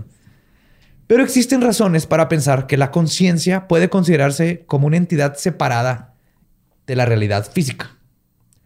Que igual que los fotones, que son energía que no contienen masa, la conciencia puede ser un tipo de energía sin masa que está en otro lado, ¿no? Aquí ya nos vamos a meter un poquito en lo que podría explicar este fenómeno. Por eso el, el punto medio entre muerte y vida. Tal vez. Ajá. O sea, ahí hay algo, ¿no? Podría ser, sí, sí, sí. Y de hecho, algunos científicos destacados del pasado, como Max Planck, y del presente, güey. Max Planck es el padre de la De teoría cuántica. Ajá, la constante La de constante de Planck. Y todo lo, el espacio más pequeño que se puede medir entre dos partículas es un Planck. Ajá. Es lo más chiquito que hay entre dos cosas. Después de átomos y todo esto. Sí, esto ya es física cuántica, Ajá. son cuantas. Ah, ok, ok. Y de hecho, cuando descubramos algo más chiquito, eso va a ser un Planck. Ok. O sea, lo más chiquito que podamos medir entre dos cosas Va a ser Planck siempre. Planck. Ajá. Sí. Entonces, él dice, el padre de la teoría cuántica, describe a la conciencia como algo fundamental y que la materia se deriva de la conciencia, no la conciencia. No, o sea, No al revés. No al revés. Ajá. Órale, eso está loco, ¿eh? Sí, o sea, la conciencia ve, ve algo sólido y el cerebro se hace lo sólido. construye, se hace sólido. Ajá. Y hay como un colectivo que hace todas las cosas. Esto es física cuántica. Como en y- Matrix, cuando y al Neo le dicen, ¿no? obviamente. ¿eh? Como en Matrix cuando al Neo le dicen así Sí, de... así como Güey, es que deja de pensar que es real, güey. Esto es, es ficticio. Ya tienes que relajarte y ya es cuando empiezas a esquivar balas y Ahí pararlas y todo. Hablando de Matrix, así como en Matrix convertían los símbolos ceros y unos o eso de Matrix en, en el mundo real. Es lo mismo, pero es el mundo cuántico, las partículas. Son planos. La conciencia lo hace sólido. Y nos vemos y interactuamos en todo esto. All right. Esta es una de las teorías de la física cuántica. Wow. Sí. Súper, súper, súper interesante. Pero ahí les va. Si este es el caso, significaría que la conciencia no depende necesariamente de un cerebro físico para sobrevivir. Y podría continuar después de que el cerebro y el cuerpo mueren. La energía no se crea ni se destruye. Y la física cuántica podría probar que esto podría ser el mismo caso para la conciencia. La conciencia no se crea ni se destruye. Son ciclos, nomás. Porque esa sigue. energía, la conciencia, a fin de cuentas, güey. Según esta teoría, sí. Sí. Ajá. Wow, Verán. qué chingón, güey. Esta teoría, ¿eh? No me la sabía. Sí. Verán, todo se compone de partículas cuánticas. Todo. Absolutamente todo. Estas partículas pueden estar tanto en un lugar como en otro, incluso al mismo tiempo. Ajá. Es la no localidad. Se pueden haber dos partículas y hasta que no volteas, aquí aparece, pero mientras no la estés viendo, el A lo observador mejor no están. Está en Está todos en lados al todos mismo lados. tiempo. Ah, ok, ya. Hasta que no, y en dos lugares diferentes al mismo tiempo. Pero si yo la mido en Marte, entonces aparece en Marte. Ya no está en la Tierra. O si la mido en la Tierra, ya no está en Marte, ahora está en la Es por eso que Tesla decía que el universo podía este, estudiar a través de frecuencias o... No, la frecuencia está todavía más grande. Esto es, esto ya tiene. Este es el tipo de cosas que Einstein llamaba literalmente spooky. Ah, cabrón. Ya en el nivel cuántico las cosas se ponen spooky, al, al sentido de que ya, ya no siguen las reglas naturales de la Esto física porque hacen las cosas. Una casita del terror de los Pero siguen siendo las leyes de la física, nomás no siguen las leyes de la física como se conocían hasta que lo descubrieron. Pero son las nuevas leyes. Pueden existir chido, en dos lugares al mismo tiempo y el observador es el que decide dónde va a aparecer. Pero bueno, las teorías sobre la física cuántica proponen que nada se encuentra en un lugar en particular ni en un momento determinado, en ningún punto. Y como nosotros mismos estamos compuestos por estas partículas, entonces nuestras identidades, personalidades y recuerdos, que en sí provienen de la conciencia y están hechas por estas partículas. Ajá. O sea, nosotros estamos hechos de cuánta. Ajá. Tu cerebro, donde está tus memorias, tu personalidad, tu sentido del humor, está hecho de lo mismo que el- está hecho todo el universo. Ok. Estas partículas spooky, que están en un lugar y no al mismo tiempo. ¿Vamos bien hasta ahí? Sí. Sí, Borre siempre está aquí y no aquí al mismo Ah, no. tiempo. No me quiero ir, señor Badía. Entonces, así me siento ahorita, güey. Acá. Te lo juro, un poco profundo, pero es que es- Pero entonces, ya hablando de tu cerebro y dónde estás, el yo o el ego, lo que te dirías yo borré, yo Ujú, diría- Sí, el ego. Ajá. Ajá. Lo, es esencialmente un principio organizador que hemos impuesto para nombrar e intentar organizar este caos cuántico, güey. Donde yo me siento, como, yo Badía soy este desmadre de Este cuantas, ente, ajá. pero tú eres el mismo tipo de moléculas, de partículas, tú también, y igual la pared y las estrellas. Nomás que estas estamos como conscientes de lo que somos. Ujú. ¿Ok? Hasta ahí más o menos. Sí, no, no va Sí. bien. Por lo tanto, es teóricamente posible, de entre los fundamentos de la teoría de cuerdas, la teoría de M, este, el- todo, todo lo que se está descubriendo ahorita, que podemos ser nosotros y no nosotros, que podemos ser en un momento nuestro ego y en otro ser el ego de alguien más. Ah, cabrón. Está loco. Pero cuando se pierde el ego, por ejemplo al morir, es que es la parte que organiza las partículas y les da el sentimiento del yo, probablemente ya no nos damos cuenta de que somos otro ego. ¿sí? O sea, es, es la misma. La misma como que lo desprenden misma- a otra- va otro pedo. Y se quedan, ajá. Se van a otro lado, güey. Nomás que es difícil como ser humano soltarte y decir, esta conciencia luego puede ser otra cosa, güey. Ajá. Sin que yo sepa que es otra cosa, a pesar de que lleva toda mi información de todo lo que yo fui, güey. Salvo en algunos casos donde parte de la información que se formó cuando estamos vivos queda implantada en la nueva conciencia.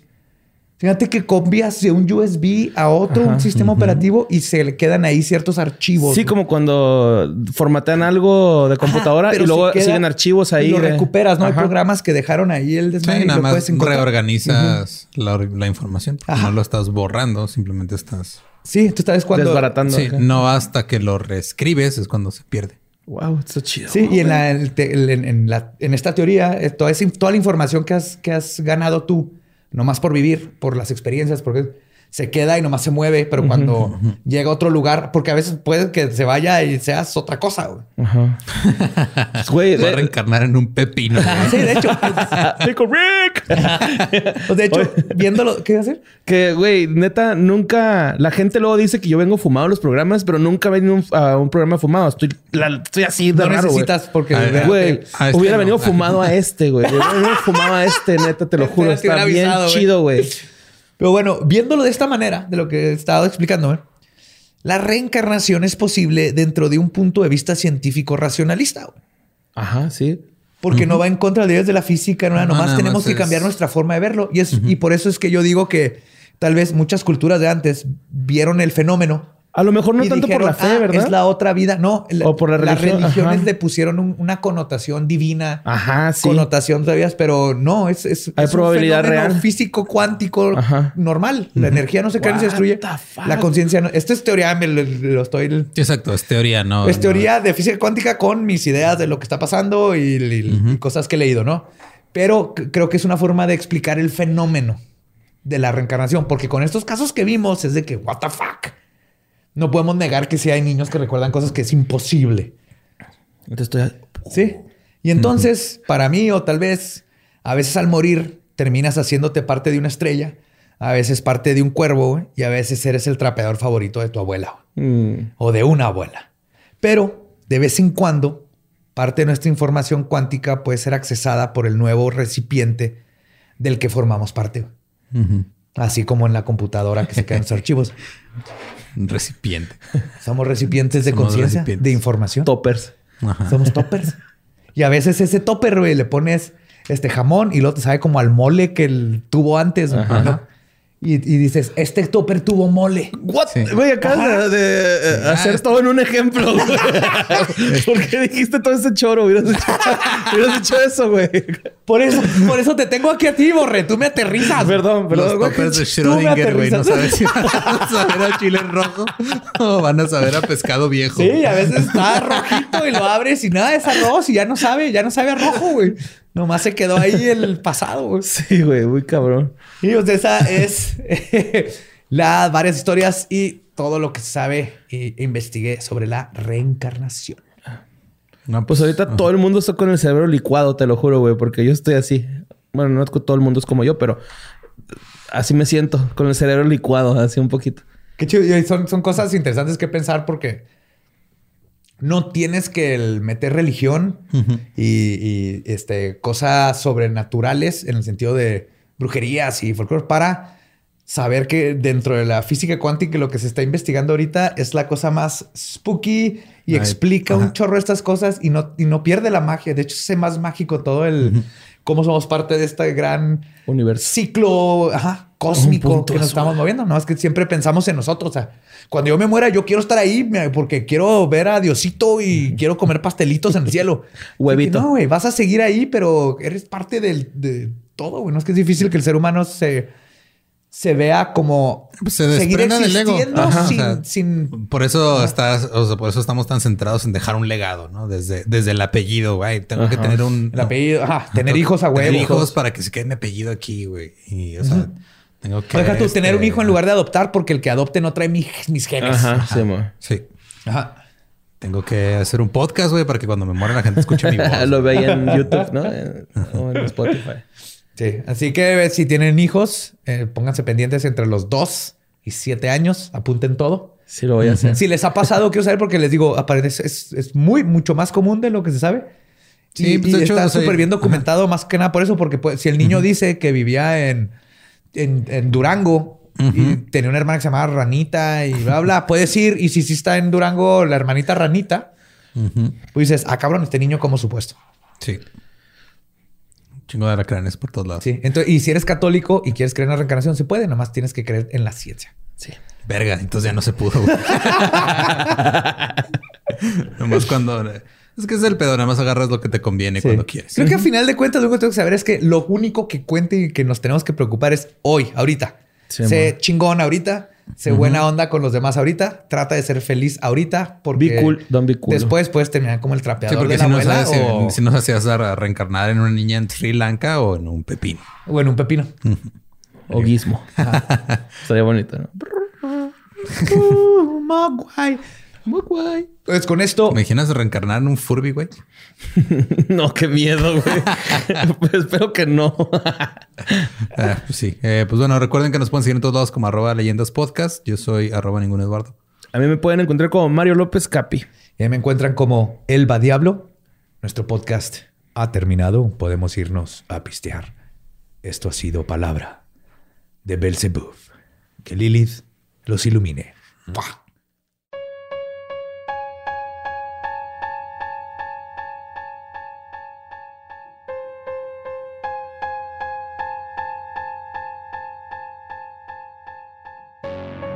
Y ese fue el episodio de la reencarnación.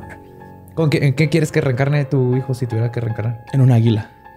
Para que vuele en los cielos y atrape conejos desde muy alto. Y si los viene- suba y los deja. Bueno, ¿Te acuerdas ¿has visto los videos de las águilas que, que hacen eso, pero con... Tortugas, ¿no? No, con las... Con, con los chivos. Con así, los chivos. De, de las montañas, güey. O sea, que están los chivos subiendo las montañas y lo llegan la- el águila y nomás lo tira así. puf. Luego ya cuando se mata, va por los restos, los lleva a su nido What? para Y alimentar. tenemos ese sociópata en la bandera. Güey, sale matando, era lógico, güey. Güey. sale En fin. comiéndose una Eh. víbora, ¿no? Tenemos muchas cosas. Ya, no quería hablar de monolitos, pero puta madre, ya hoy ¿cómo salieron otros tres, güey, ¿no? Y ya van dos personas que se lo atribuyen, güey. O, sea, uno, se- uno que se, bueno, los del de Utah se lo llevaron unos güeyes y lo dijo, yo me lo llevé. Y luego el que salió en California fueron unos este, extremistas de derecha, lo reemplazaron con una cruz y dijeron a la chingada los extranjeros y los extraterrestres. Dijimos, no queremos aliens ni, De- ni, ni- de un país ni del espacio. Ni queremos a Dios. ni de. México ni del espacio, Jesucristo es el rey. Ajá. Y hicieron esto Y en un live stream y empezaron cósmica. o sea, en un live stream acá y diciendo cosas del Ku Klux Klan. Finísimas personas. Sí, güey. Estuvo raro.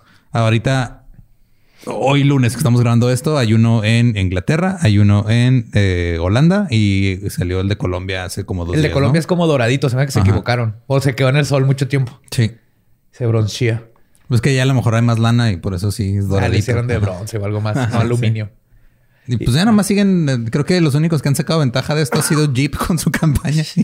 No, y tengo que salieron un, un grupo de artistas que se llama The Collective o algo así. Ah, sí. Y dijeron que fueron ellos y están vendiendo las réplicas en 35 mil dólares, pero todo el mundo está así de que ni de pedo fueron ellos. De seguro nomás están subiendo a la, Al tren. al tren, pero no hay forma de saber si sí fueron ellos o no. Pero yo no creo porque como fue en el 2015 se sabe que estaba puesto el, el primero. Entonces no creo que se hayan esperado tanto en, ah, sí, éramos nosotros. Pero ¿quién lo está Sí, haciendo? que un artista se guarde cinco años una obra que ha hecho. sí, Que sí, el que no quiera presumir, sí. Ajá, creo que era que la gente que no se- quiera meterle una. Y dejarlo aparte a suerte, porque fue suerte que lo que no quiera güey. meterle una aplicación de beca con ACIT. Pues está- no, no lo creo, güey. Oye, capaz sí, sí, sí es neta lo de los memes, ¿no? Que son los de Telmex quitando las, los- las casetas telefónicas y nada más dejan ahí el, Ajá. el monolito. Tal vez ni siquiera están este asociados uno con otro. Tal vez el de California y el de, pero el de California era bien diferente. Ujú. Y luego el de Colombia así nomás es gente que tiene, no es tan difícil armar un monolito, se sabe soldar y tienes No, es de lámina con remaches, güey. Ajá. Entonces tal vez lo más fácil, si yo tuviera uno, ya hubiera puesto uno ahí en el, en el río Bravo. Estaría chido. A orillas del río Bravo. Pero yo la semana pasada les dije que les iba a hablar de un caníbal alemán. Por favor. Ok. Esto fue lo que pasó. Encontraron allá en Alemania eh, unos restos en un parque de un hombre de 44 años. Encontraron los restos y luego se dieron cuenta que los huesos tenían como marcas que apuntaban a posible canibalismo. Sí. Y luego encontraron el video de un güey lleg- llegando a dejar cosas ahí a ese parque en la noche. Se veía este Evidencia. vi- ajá, video así de, de- de vigilancia. Ajá. Y fueron a, pues, a ver qué pedo, ¿no? Entonces encontraron a un güey de 41 años y lo arrestaron porque pues, sospechan que él mató y Se canibalizó y deshizo los restos. Y este, lo que está bien chingón es cómo se dieron cuenta, güey. Dijo el vocero de la, de la policía de Berlín. Dijo, el sospechoso tenía un interés en el canibalismo ya que había buscado en línea este tema. Lo encontraron por su search, Sí, güey. por no usar incognito mode. Ajá. Por no borrar su historial, ¿no? Sí, Pues sí, o usar llegó. incógnito. Ajá. Ahora, este pedo, o sea, la- a lo que este güey a su víctima la conoció en un sitio este, de ¿Era citas, mujer? güey.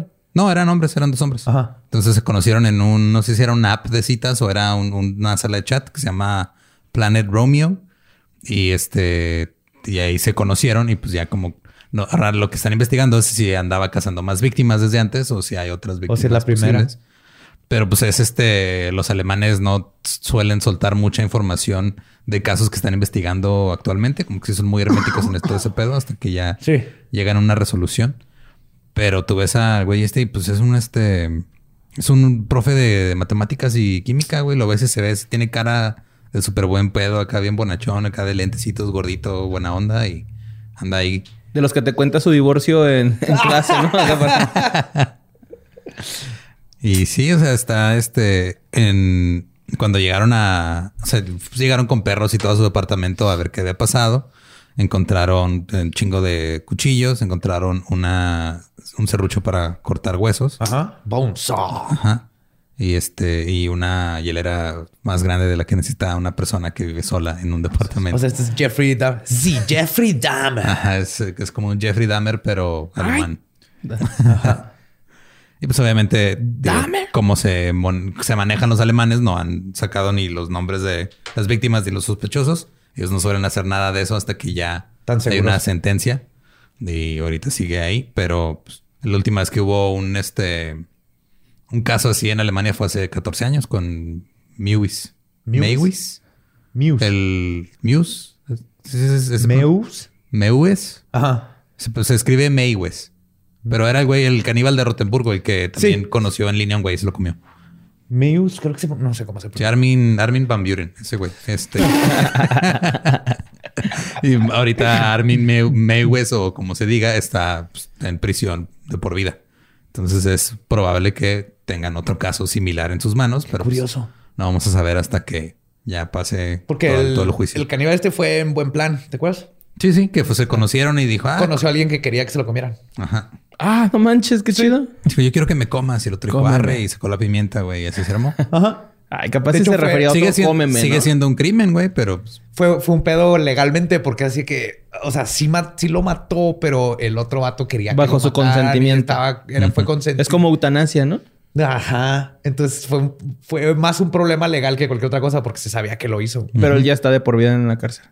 No sé si se ve por vida. No creo que... ¿Sí? Sí, dijo Lolo ahorita. este Me- Mayweather está en la cárcel de por vida. O sea, tiene sentencia de cadena perpetua. Este Oh. güey que acaban de agarrar, pues todavía no sabemos.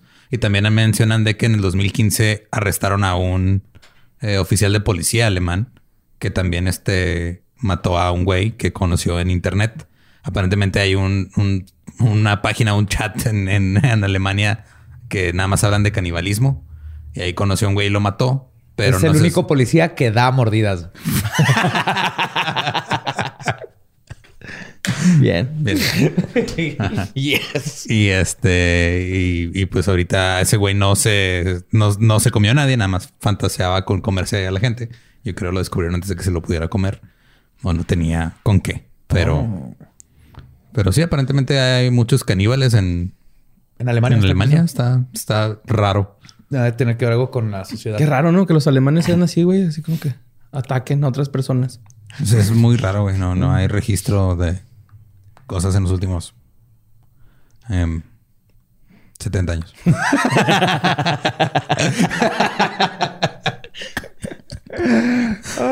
y pues esa es la historia del nuevo caníbal alemán. Ya después que salgan más cosas vemos qué, qué pedo. Sí, a ver si sabe toda la historia y a ver qué tal. Si fue el primero, si hay más. pero sí está, o sea, si buscas, si buscas puedes encontrar así clips del video de cuando llega a dejar cosas al parque. O sea, es que lo escondió así súper mal. O sea, es- fue la clásica de que va a un corredor y se encuentra los restos ahí en el parque. Entonces era como fue, el primero que el- la primera vez que lo hace.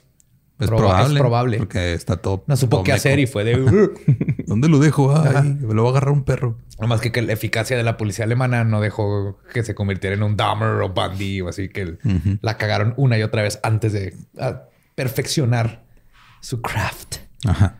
Y pues bueno, también este, ay, pues me faltó mencionar esto. Este güey nada más no tenía ácido clorhídrico, tenía hidróxido de sodio. Para deshacerse de los cuerpos. Ajá. Encontraron una bolsa de 25 kilos. Uh. Y dijo que era para qué, porque quería empezar su nuevo hobby de hacer jabón. ¿Sabes con qué haces el mejor jabón? Con grasa. Con grasa humana. Yes. Shh, Pero no podemos hablar de ese club. La primera regla. ¿De qué? ¿De cuál? No, pues, Nada. ¿de qué estábamos? No sé. Pues ya, ¿no? Nos, este, eso fue lo de la historia del caníbal que les prometí la semana pasada. Sí, valió la pena Si esperar. Sí. llegan más monolitos, este, pues ahí les decimos qué pedo, pero ya esto se salió de control, güey. Ya es- Sí, Estos monolitos son son, la, es, son la representación física del agotamiento pandémico, güey. Eso Va. es lo que son. Va a terminar siendo algo de Kentucky Fried Chicken o algo así. Ya todo el mundo va a estar harto y, y no va a servir como publicidad. Si es que era publicidad. Mm, no sé, pero pues nomás Jeep sacó buenos memes como de, ah, ¿Chips? No, Jeep. Jeep. Ah, Ajá. o chips, no sé por qué sacaría memes. Pero pues sí, ya es probable que al rato, o sea, cada ciudad va a tener su propio monolito, güey. Va a ser como las letras esas que ponen en todos los disque pueblos mágicos en México, güey. Ya, Ya todos, pueblos, pueblos mágicos. Sí, todos van a tener su monolito de un ladito de las letras también pintado. Sí, a medida que salió control, ya todo el mundo está poniendo sus monolitos. Y nunca vamos a saber la verdad porque fue algo así totalmente. Sí, güey. Son cosas que pasan en pandemia, son, son corrientes. O sea, de repente a media pandemia todo el mundo tiene un podcast. Ahora a media pandemia, ya al final de la pandemia todo el mundo tiene un monolito, güey. Es normal, güey. Así, así funciona la gente, güey. Cuando estamos encerrados buscamos cosas que hacer. Sí, sí, sí, qué bonito. Qué bonito el monolito. Me Ando con todo ahorita. Sí, güey, ¿eh? Andas en- Sí, andas andas en fire. güey. Yo on fire. Pues eso fue el episodio 93 de Leyendas Legendarias. Acuérdense de seguirnos en todas las redes, darle suscribir y, y likes y todo lo que se pueda hacer de eso. Nos escuchamos y nos vemos el próximo miércoles macabroso aquí en Leyendas Legendarias.